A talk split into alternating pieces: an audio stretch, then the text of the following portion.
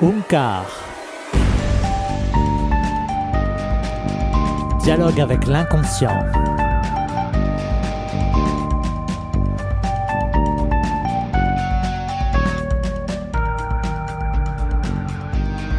Bonjour à toutes et à tous et bienvenue pour ce deuxième podcast consacré à la méthode Unkar. Je suis Gabriel de Richaud, hypnopraticien Unkar et nous avons avec nous Jean-Emmanuel Combe. Bonjour Jean-Emmanuel. Bonjour. Et nous souhaitions eh bien, nous interroger, nous poser la question dans ce podcast sur euh, une question autour de la légitimité. Pourquoi se sentir illégitime serait en réalité une force Et c'est la question qu'on se pose maintenant, Jean-Emmanuel. Moi, ce qui je, je, voudrais juste faire une petite euh, précision. Mais oui, je t'en euh, prie. Que cette, euh, cette problématique-là, en fait, c'est la problématique de tous les praticiens en hypnose qui, un jour ou l'autre, souvent au début, se sentent illégitimes et, et voient comme, euh, ça comme une faiblesse à combler absolument et le plus rapidement possible. Et donc voilà, l'objectif, ça serait de proposer euh, de montrer un petit peu euh, que c'est pas juste une faiblesse d'être illégitime. Alors, peut-être que euh, les mots peuvent nous aider. Tu sais, comme j'aime bien aller chercher euh, l'étymologie, l'histoire euh, des mots. euh, et, et du coup, je suis allé un petit peu euh, fouiner sur le côté euh, légitimité. Euh, ce mot, visiblement, est devenu au XIIIe siècle, euh, montre en fait ce que, la qualité de ce qui est juste. Vois. Légitime, c'est ce qui est juste, qui est justifié, et notamment justifié par le bon droit au XVIe siècle. Et le bon droit, ça s'oppose au légal, tu vois, dans le sens euh, législatif.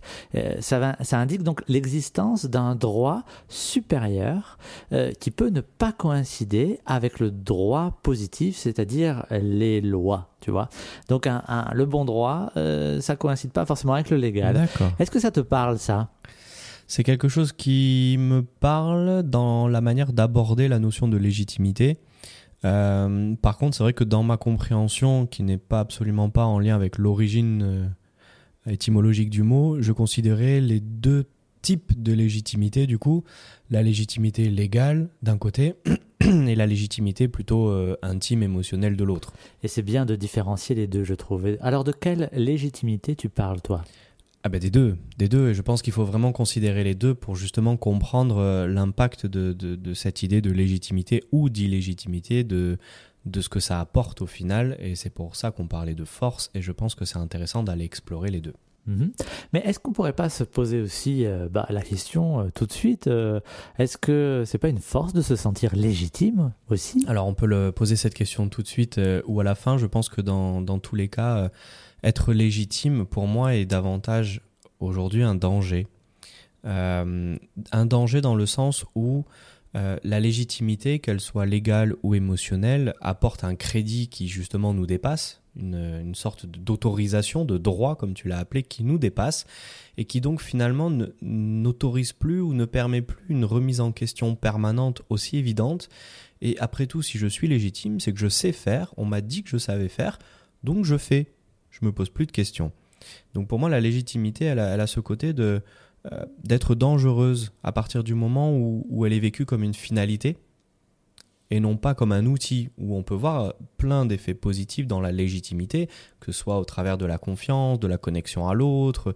Il y a aussi plein, plein, plein de, de, de, de côtés positifs à se sentir légitime, mais il y a aussi des dangers. Mais alors du coup, euh, est-ce que euh, le fait d'avoir une certification, le fait d'avoir un, diplôme, est-ce que pour toi ça, eh bien finalement, c'est dangereux? Je pense qu'encore une fois, il va y avoir des côtés positifs et des côtés négatifs, des côtés plus dangereux. Et parmi les côtés dangereux, bah, je vois euh, notamment des personnes qui vont avoir un diplôme de psychologue, qui vont travailler dur pour ça. Et à partir du moment où ils ont le diplôme, bah, ils ont le diplôme, ils savent faire. Et il n'y a plus de remise en question possible. Et même si demain, il va y avoir des articles scientifiques qui vont être publiés pour encourager différentes démarches, etc. Non, en fait, ils, sont, ils vont à leur cabinet le matin, ils rentrent dans leur famille le soir, ils font ce qu'ils savent faire, ce qu'ils ont toujours fait.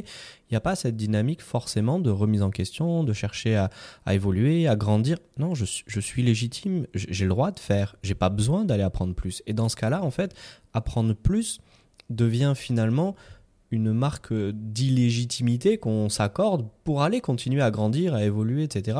J'ai vraiment tendance à voir la légitimité souvent comme, euh, comme une stagnation potentielle si on, a, on ne s'accorde pas à un moment donné le droit de se remettre en question et aller explorer ailleurs. Donc la légitimité légale, en fait, si elle vient combler une souffrance émotionnelle et que du coup bah, la personne se dit c'est bon, j'ai le diplôme, j'ai l'assertif, je peux faire.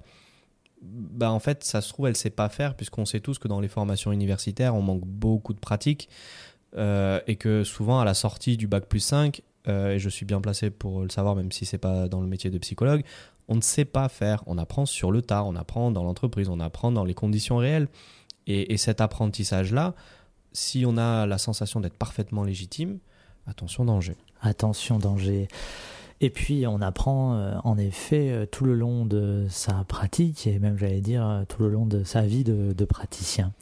Cette, cette idée, cette posture, on va dire, d'illégitimité, est-ce que on pourrait la comparer à une forme de, prudence et de respect, mais surtout de prudence devant la complexité humaine, devant sa grandeur et son mystère, on va dire, qui ferait qu'on soit obligé finalement d'être, de marcher un peu comme sur des œufs, quoi. Tout à fait. Moi, je suis vraiment partisan de, de cette, de cette dynamique-là, de cette idée-là on marche sur des œufs en permanence puisqu'on touche euh, au profil humain et, et que des personnes aient bac plus 5 universitaire ou bac plus 10 euh, euh, en école de médecine, pour moi ne valide pas une légitimité à partir du moment où on, a affaire à la complexité de l'être humain qui ne peut pas être perçue ni en 5 ni en 10 ans. Et donc à partir de là, je pense que l'illégitimité euh, devient vraiment une manière d'être, une manière presque philosophique d'exercer son métier et sa passion qui permet d'y aller de manière prudente et certainement plus sécuritaire aussi. Et c'est encore une fois pas l'idée de dire que parce qu'on a une validation légale, forcément on va faire des conneries, hein, loin de là. Alors, euh, d'un point de vue euh, euh, j'allais dire même de la, pratique Onkar, comment ça se voit cette posture d'illégitimité? En fait, Unkar est parti du principe finalement de ma propre illégitimité, euh, où j'ai fait une formation de, praticien PNL qui m'a convaincu en termes d'approche du formateur, mais pas forcément convaincu dans l'approche technique et spirituelle et philosophique qui se cache derrière. Et, donc j'ai emprunté d'autres chemins avec l'hypnose. Et, pareil, la façon de faire de l'hypnose ericksonienne, l'école de pensée assez populaire aujourd'hui, euh, est chouette, mais il y a quelque chose à un moment donné qui ne me convient pas parce que je me sens finalement trop illégitime. Et la méthode Unkar est née de ce concept de dire si je me sens illégitime, à qui je donne la légitimité? Et au final, bah, je la donne au corps de l'autre, à l'inconscient de l'autre, qui lui va finalement mieux que personne pouvoir me guider dans la direction d'accompagnement idéal. Et ne me sentant pas légitime pour l'accompagner, je vais lui demander de me montrer comment je dois l'accompagner au mieux. Et de cette façon de faire euh, est né finalement des retours d'informations, des retours, ce qu'on appelle des feedbacks, des, inconscients qui me disent tiens ça c'était bien, ça c'était pas bien, là j'aimerais qu'on fasse ceci ou cela. Bah, en fait, quand on a une dizaine d'inconscients, une centaine d'inconscients qui nous disent tous, sans se connaître, c'est ça qu'il nous faut, à un moment donné, on se dit tiens, il y a peut-être quelque chose à faire pour le 101e qui lui est complètement paumé et qui dit je sais pas comment faire pour m'en sortir. Bah tiens, je te propose quelque chose que les 100 premiers m'ont affirmé et que ça les a aidés. Est-ce que toi ça t'aiderait? Et s'il dit oui, que je peux lui poser la question et qu'il peut répondre, bah finalement mon illégitimité ne m'a pas empêché de bien travailler. Et en fait, plutôt que de chercher à guérir ma sensation d'illégitimité, j'ai cherché à savoir qui était légitime. Donc après, être légitime, ça peut être aussi dire, bah, je vais voir un formateur que je trouve légitime, et s'il me dit que je suis légitime, alors j'ai le droit de bosser. Mais moi, ça, ça me convainc pas, en fait. Si j'ai fait ça, il y a un formateur qui m'a regardé droit dans les yeux et qui m'a dit, c'est bon, tu peux y aller. Ouais, mais en fait, non. Enfin, non, je me sens pas plus le droit d'y aller. Donc, il fallait que je trouve autre chose. Et c'est de là qu'est née la méthode Ungar. La méthode Unkar, euh, concrètement, donc, c'est euh, se retrouver face à des inconscients qui sont en face de nous et les écouter et puis collecter, on va dire, euh, récolter, collecter un certain nombre de d'enseignements et d'informations qui vont nous permettre aussi, eh bien, d'informer et de renseigner d'autres inconscients, d'autres inconscients qui ne les auraient pas ces informations, ce qui sous-entend qu'il y a des inconscients plus ou moins mûrs et, et qu'il faut jongler avec ça. Tout à fait. Et c'est en ça que l'idée d'une méthode, en fait, c'est un regroupement de toutes les différentes approches des inconscients que j'ai pu aider, accompagner, avec certains qui ont des forces extraordinaires, par exemple dans la libération émotionnelle, qui vont montrer comment on fait, comment on le fait de manière extraordinaire, et puis d'autres qui vont avoir des forces plutôt dans une dynamique de protection, de préservation, et qui vont être en quête de libération émotionnelle, mais ne sauront pas comment faire. Et donc le, le, fait de leur apporter d'autres éléments que moi, en tant que personne, je ne connaissais pas, parce que bah, je, voilà, je, je me sens, j'ai pas la légitimité de tout connaître à un niveau inconscient, bah, de pouvoir simplement transmettre des informations d'un conscient à un inconscient à un autre inconscient, et de les regrouper dans une sorte d'ouvrage philosophique euh, dans ma tête, et puis pourquoi pas de plus en plus sur le papier ou sur les podcasts, de dire qu'est-ce que les inconscients m'ont répondu finalement? Et quelles sont les différentes approches qu'ils proposent qui fonctionnent et d'essayer de regrouper ça. Et en plus, ce qui est génial, c'est que quand il va y avoir des praticiens Unkar qui vont pratiquer sur des inconscients un peu originaux, un peu spécifiques, bah, ils vont de nouveau leur apprendre quelque chose que même moi, je ne leur avais pas appris. Et ils vont pouvoir contribuer à enrichir cette méthode-là en apportant des informations complémentaires. Et je trouve ça extraordinaire. Et ce qui est extraordinaire euh, aussi, c'est que à la fois euh, les inconscients apportent un certain nombre d'éléments très spécifiques euh, à la personne parce qu'ils savent très bien comment euh, accompagner ben, évidemment la personne qui les porte, on, peut le dire d'une certaine manière comme ça, et en même temps on voit qu'il y a des récurrences quoi, et au fur et à mesure de ces récurrences, eh bien on pourrait presque eh bien les, les cataloguer pour pour pourquoi pas, il faudrait peut-être pas le faire, hein, mais, mais, faire une grande modélisation d'un grand inconscient collectif par exemple. Je, le crois, oui. Et je pense même qu'il y a des choses qu'on peut généraliser un petit peu. Alors oui, il y aura des exceptions toujours, des inconscients qui vont euh, faire autrement euh, de manière très originale, mais on voit quand même que sur certains aspects, et notamment par exemple la communication avec l'inconscient en termes d'outils, tous les inconscients utilisent les mêmes outils. S'ils peuvent écrire, ils vont écrire. S'ils peuvent parler, ils vont parler. S'ils peuvent bouger le corps, ils vont bouger le corps. S'ils peuvent faire des petits rictus, ils vont le faire. S'ils peuvent faire hocher la tête, ils vont le faire. Enfin, ils vont employer finalement tous les mêmes méthodes. Et quand on en a fait 50, 100, 1000, 10 000,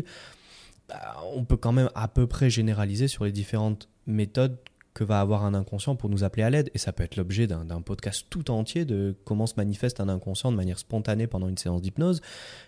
tellement c'est vaste. Et euh, je crois vraiment que euh, on a des inconscients qui, qui, sont autonomes dans leur démarche d'apprentissage et qui vont transmettre des choses extraordinaires en fonction de qui ils sont.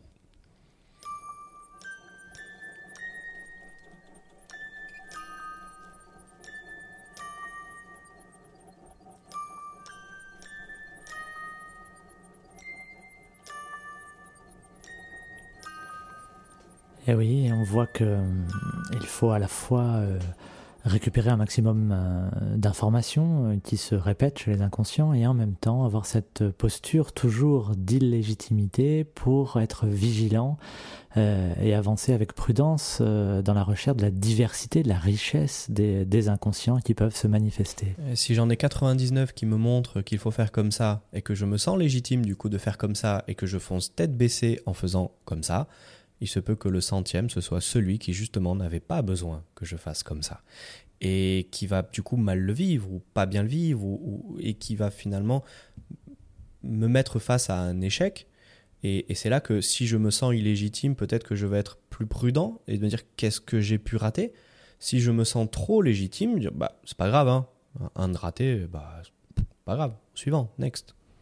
Pour aller un petit peu plus loin dans le concret de euh, la pratique euh, Unkar, euh, si quelqu'un devait se glisser dans, dans la salle, de, dans, la séance, à quoi il pourrait voir spécifiquement cette posture prudente du praticien? Je crois que ça se manifeste essentiellement par le questionnement. il y a finalement peu de, de phrasés typiques ou typés, je ne sais pas comment le dire, dans la méthode Unkar. C'est beaucoup, beaucoup, beaucoup basé sur du questionnement. Et je crois qu'à travers le questionnement ouvert et, finalement le, la dynamique du praticien, plus en tant qu'enquêteur qu'en tant que faiseur, ou pire encore en tant que soigneur, euh, je crois à cette dynamique de, questionnement comme une, comme une façon finalement d'être curieux, d'être prudent, euh, de marcher sur des œufs et finalement de, demander à chaque fois à l'inconscient, tiens, si je fais un pas à droite là, est-ce que je marche sur une mine? Non, c'est bon, on y va? Ok, alors on y va. Alors que si je pose pas de questions, c'est je marche et ça explose. Ok, ça a explosé, qu'est-ce qu'on fait maintenant? Et au final, je vais quand même finir par poser des questions. Si je m'arrête sur l'erreur. Si je m'arrête pas, ben, j'écrase un œuf, j'en écrase un deuxième, j'en écrase un troisième, j'avance, j'avance, et en fait, je le vois même pas que j'écrase des œufs. Et donc, je pense vraiment que le questionnement euh, est la clé. Et quand on voit des, des, questionnements ensuite, il y a deux types de questionnements. Il va y avoir le questionnement vers le conscient et le questionnement vers l'inconscient.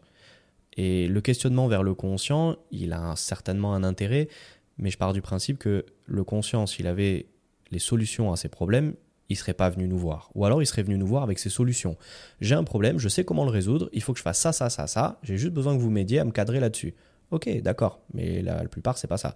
C'est j'ai un problème, je sais pas pourquoi, aidez-moi. Donc, j'ai pas envie de questionner le conscient, j'ai envie de questionner celui qui éventuellement sait. Donc, on va questionner le corps, l'inconscient, déjà de est-ce qu'il sait? Il y a cette prudence-là aussi.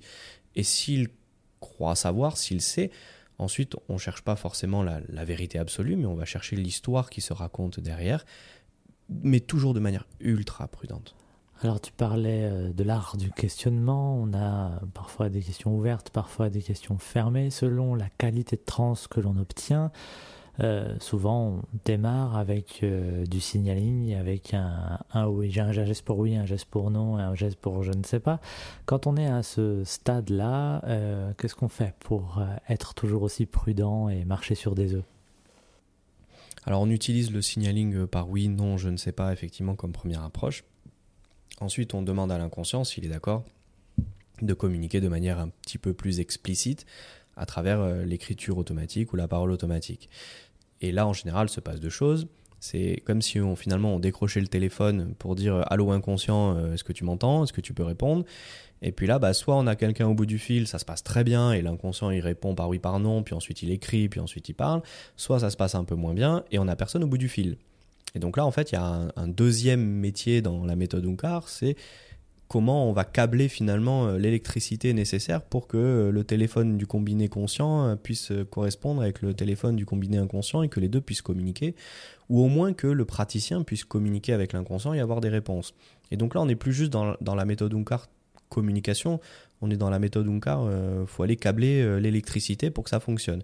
Et là, il y a un peu moins, on va dire, en jeu de prudence et un peu plus de connaissances techniques, euh, où là, bah, en fait, on rentre dans, les blocages émotionnels, etc. Et on, va dire, on a tous les mêmes. C'est assez facile de, catégoriser finalement les blocages émotionnels qui empêchent l'hypnose et la transe de s'approfondir. On a tous les mêmes. Donc c'est beaucoup plus facile et beaucoup plus technique finalement d'aller résoudre ça. Toute la complexité et la prudence, juste pour finir, c'est vraiment une fois que la communication est ouverte euh, là, on a le combiné, on a décroché, l'inconscient il parle, je parle, ou il écrit. Et là, il faut être vraiment prudent. Et par ailleurs, euh, dans cette euh, partie, dans ce moment d'hypnose, on va dire, c'est un moment d'apprentissage à la fois pour le conscient et aussi pour l'inconscient. Le conscient, ben, d'apprendre à communiquer avec son inconscient, c'est-à-dire à, laisser agir, euh, euh, repérer, euh, augmenter sa compétence pour capter, on va dire, les petits signaux qu'envoie l'inconscient, parfois en séance, au conscient. Donc de prendre la première idée qui vient, de voir des images, de les, de les attraper.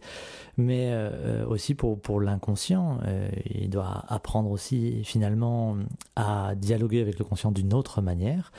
Et puis même pour le conscient, il y a même un rapport physique, puisque même par rapport à l'écriture automatique, il y a une façon de d'attraper un stylo, de se laisser agir par euh, aussi les mouvements idéomoteurs, etc. Et tout cela est quand même extrêmement long. C'est un vrai apprentissage pour les deux parties, j'allais dire conscient et inconscient. Mhm. Tout à fait. Ça peut prendre même beaucoup de temps. Et ça peut même prendre beaucoup plus de temps que la thérapie en elle-même. Euh, dans le sens où quelquefois on peut passer euh, des heures à, créer de l'hypnose pour avoir finalement euh, une résolution par l'inconscient ou un accompagnement idéal en une heure ensuite. Et par ailleurs, justement, pour obtenir cette expertise de l'inconscient, c'est-à-dire avoir cette posture d'illégitimité pour aller interroger l'expertise de l'inconscient en passant par tout un long apprentissage pour le conscient et l'inconscient euh, euh, dans le temps de la séance, et eh bien tout ça finalement prend du temps. La posture illégitime, on va dire, prend plus de temps qu'une posture haute.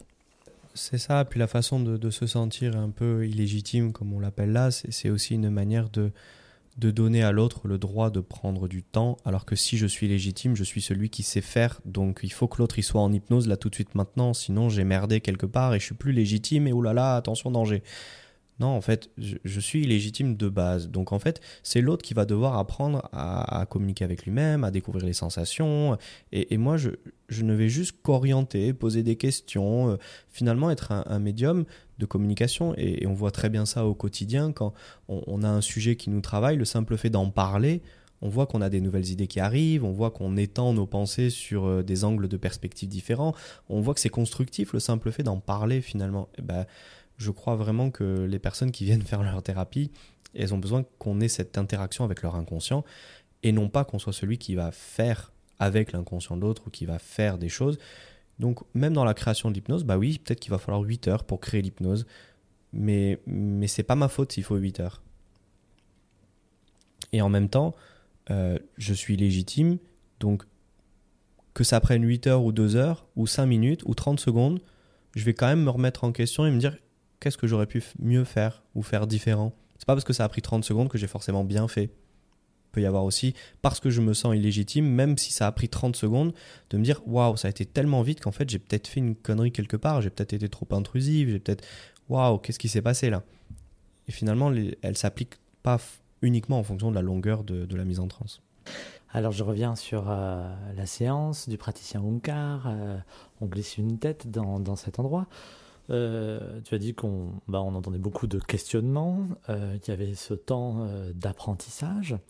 Mais qu'est-ce qu'on peut voir encore d'autre en fait? Même j'allais dire physiquement dans, chez ce praticien Onkar ou dans cette séance-là. Qu'est-ce qu'on pourrait voir physiquement? En, en termes toujours en lien avec l'illégitimité? Oui, en lien avec l'illégitimité. Bah, beaucoup de, je pense, de silence euh, la notion de silence, je crois, est très très très importante. Ou si je me sens illégitime, je vais me donner aussi davantage le droit de me taire, de me dire ok là je sais pas quoi faire, je sais pas quoi dire. Bon bah en fait je dis rien. Et, souvent c'est ça la solution, la bonne solution, c'est de ne rien faire, de ne rien dire, de dire je ne suis pas légitime ici. L'inconscient m'a dit qu'il était en train de travailler. Ça fait 25 minutes qu'il est en train de travailler. Ça fait 25 minutes que je me tais eh ben, s'il a besoin de 5 minutes de plus avant de me faire son signe à lui pour me dire qu'il a terminé, ben, je suis pas légitime pour l'interrompre en fait. Non, je, vais laisser le silence qu'il faut. Et, et, si je me sens légitime, c'est que je suis celui qui fait, je suis celui qui l'aide, donc il faut que j'agisse, il faut que je fasse, donc il faut que je parle, il faut que je sois là, il faut que je sois présent, il faut que ma présence se montre pour que l'inconscient puisse s'en sortir. Non, je suis pas légitime, donc je me mets en retrait et je me tais. Donc ça, ça fait partie aussi des choses, à mon avis, essentielles à, bien rester illégitime comme il faut. Hmm, tout à fait. Respecter les silences de l'inconscient, son travail, le laisser euh, réfléchir et soi-même aussi. Euh, prendre le temps aussi de réfléchir et de se connecter à l'autre, euh, c'est très important. Est-ce que tu vois d'autres choses dans cette posture, toi, d'illégitimité? J'aimerais faire un lien en fait avec ce que j'ai ressenti moi au début, ce que beaucoup ressentent sur au départ la, la, dynamique de je ne me sens pas légitime pour commencer. Et du coup, je, je, je, fais pas l'hypnose, j'ai fait 50 formations, mais j'ose pas me lancer puisque je ne me sens pas légitime. Ça, c'est vraiment un truc qui revient et auquel du coup je voudrais répondre pour faire les liens avec tout ça, c'est que on peut pas à un moment donné commencer à aider l'autre en termes émotionnels et avec son esprit et son corps en se sentant légitime. Ça n'existe pas. Par contre, on peut apprendre à faire ça en voyant son illégitimité certes comme un petit frein pour certaines choses, mais comme une force énorme pour d'autres. Et, la méthode Unkar, bah, c'est une méthode d'illégitime. C'est c'est pas fait pour les gens qui savent. C'est pas fait pour les gens qui, qui, qui savent tout déjà sur l'hypnose et qui savent tout sur comment aider les autres. C'est pas fait pour eux. C'est fait pour les personnes qui se remettent en question permanence et qui doutent tout le temps et qui finalement veulent acceptent non pas de vouloir combattre cette illégitimité pour la faire disparaître, mais ont envie finalement de l'accepter pour dire bah, en fait ça fait partie de nous et on peut en faire quelque chose de positif à la fin si on aborde une méthode un peu différente de celle d'ordinaire et qu'on adapte nos façons de faire à cette illégitimité-là qui finalement est une philosophie tout à fait acceptable et tout à fait positive. Oui, c'est en effet une philosophie tout à fait acceptable et positive, puisqu'elle existe depuis déjà très longtemps. La Pythie, qui était le, grand oracle grec, hein, avait déclaré que Socrate était le plus sage des hommes, et Socrate se demandait vraiment pourquoi. Et, et, en fait, du coup, il est allé interroger tous les savants autour de lui et s'est rendu compte que tous les savants savaient quelque chose, alors que lui, il savait qu'il ne savait rien. Et c'était ça, euh, toute sa force, euh, en réalité. Ouais, et, alors, investiguer euh, le champ de l'autre, le champ peut-être dans plein de façons orthographiques de le dire, ce champ. investiguer le champ de l'autre, d'aller explorer ces personnes qu'on ne connaît pas en face de nous, eh bien, on est en fait en une posture d'explorateur, d'explorateur prudent, quoi, c'est ça? Ouais, d'explorateur, d'enquêteur, j'aime bien ces idées-là c'est euh, de curieux, de simple curieux. C'est-à-dire la, simple curiosité sincère et remplie d'amour va permettre à l'inconscient en face d'aller mieux, de, de s'aider lui-même, de se faire ses propres euh, séances de libération et de réparation, simplement parce qu'on est curieux et qu'on montre qu'il qu'il a le droit d'exister, qu'il a le droit d'être là, qu'il a le droit d'avoir son temps à lui, pour lui, rien que pour lui. Euh, et, d'avoir cette dynamique finalement, euh, il y a le conscient, mais il y a le corps aussi qui a besoin d'un temps d'expression libre. Et, quelquefois, c'est juste ça. Et quelquefois, c'est juste ça. Merci beaucoup, Jean-Emmanuel Combe. Merci à vous toutes et tous pour euh, votre attention. C'était le deuxième podcast consacré à Onkar. Soyez toutes et tous des exploratrices et des explorateurs et à très vite.